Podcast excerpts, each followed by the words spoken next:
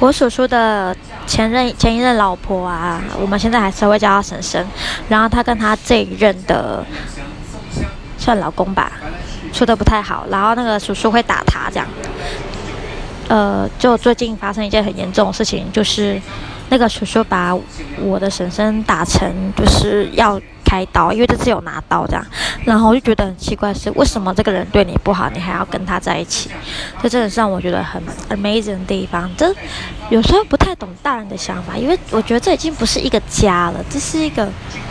很支离破碎的一个地方，我就不懂为什么要把自己处于这么危险的处境。然后现在就是天天要去看婶婶，可是我不确定我该怎么去看她，然后我的心态也不知道该怎么转，就很奇怪。